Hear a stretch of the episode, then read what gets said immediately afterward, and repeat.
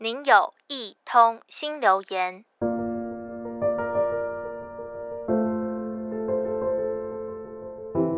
医院对我来说一直都不陌生。从小因为有气喘，只要感冒就要到大医院看诊。如果严重到变成肺炎，就得住院。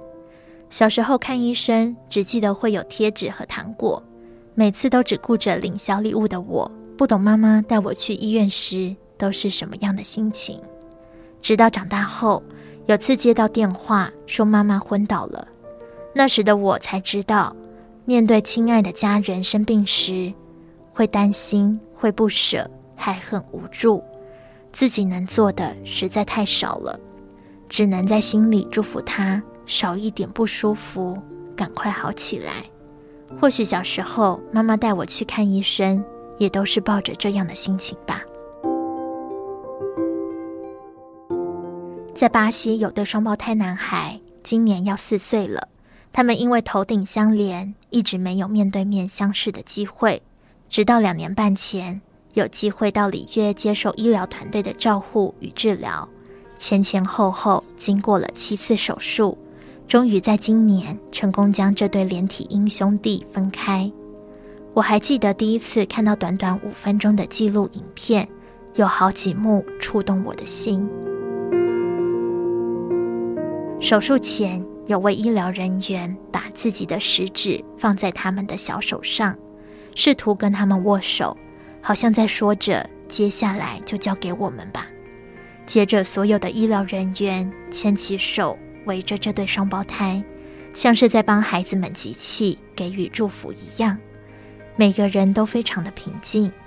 我相信这也是在给彼此打气，因为接下来他们即将要完成一个非常高难度的挑战。为了这场手术，有将近一百位的医疗人员参与其中，也有英国的医师远端协助。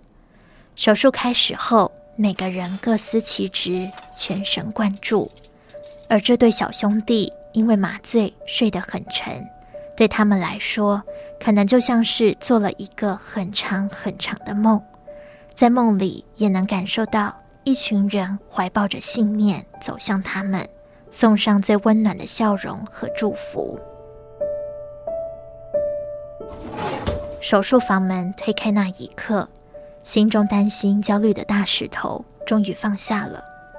在外面等待的所有人都哭成一片，就连在手术室里的医护人员也一样，每个人都拥抱在一起。这当中也包括双胞胎的父母亲。见到孩子们出来时，妈妈很快的就走到了病床边，注视着孩子们，眼中带着不舍的泪水，却也有着一丝喜悦。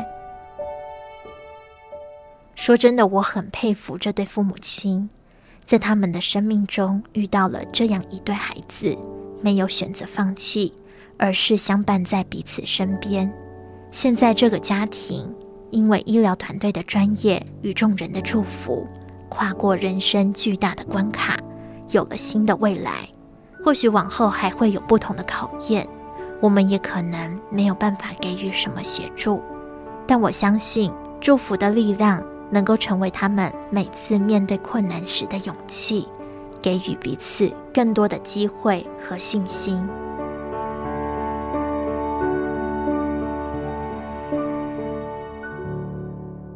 您的留言已完成。如有其他心情留言，请到多用心 FB 或是多用心 Podcast 进行留言。下次见。